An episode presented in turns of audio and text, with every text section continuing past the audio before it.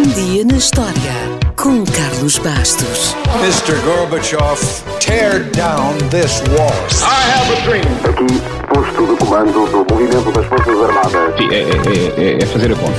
Houston, we have a problem. Yes, we can. And now for something completely different. A 24 de fevereiro de 1839, a pá a vapor para as cavadoras foi patenteada por William Otis.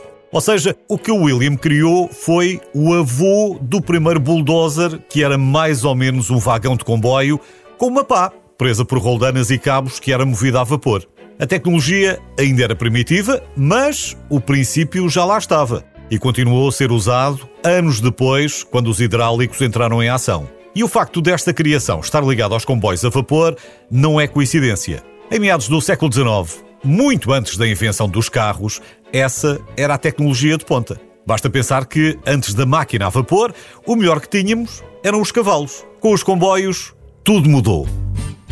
Nada ficava longe demais, nem demorava uma eternidade a chegar aonde quer que fosse. O investimento nos comboios e em novas linhas era um investimento seguro. Logo, também eram as companhias de comboios que tinham dinheiro para investir. Assim, William Otis criou uma máquina para ser usada na construção de linhas ferroviárias. Uma máquina que podia escavar e transportar terra muito mais depressa e que valia por, pelo menos, 20 trabalhadores.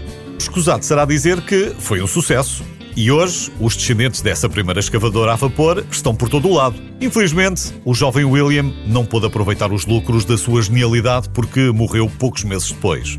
No entanto, parece que a criatividade era uma coisa de família e se o nome Otis não lhe é estranho, é porque o seu primo, Elisha Otis, também foi um grande inventor.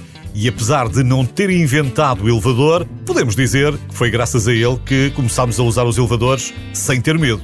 Quais são as probabilidades de dois primos tão criativos viverem na mesma altura? Poucas, mas a verdade é que aconteceu.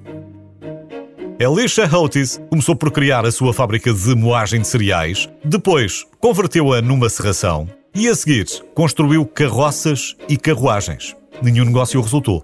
E quando a sua mulher morreu, decidiu ir para Nova Iorque fazer brinquedos. Cansado de trabalhar o dia todo para fazer apenas 12 brinquedos, ele inventou uma espécie de torno robotizado e começou a produzir não bonecos, mas estrados de cama quatro vezes mais depressa. O chefe deu-lhe um bónus e Otis utilizou o dinheiro para projetar um travão de segurança para parar comboios instantaneamente. Lá está, outra vez os comboios. O sistema não serviu para os comboios, mas viria a servir para os elevadores. Os elevadores, mais ou menos rudimentares, já existiam há algum tempo, mas transportavam principalmente materiais entre andares porque ninguém se queria pôr em cima deles. A invenção de Otis iria mudar tudo em termos de segurança. A Feira Mundial de Nova York deu-lhe muita publicidade depois de Otis espantar uma multidão quando ordenou que fosse cortada a única corda que segurava o elevador onde ele estava e depois deste ter caído apenas alguns centímetros antes de parar em segurança.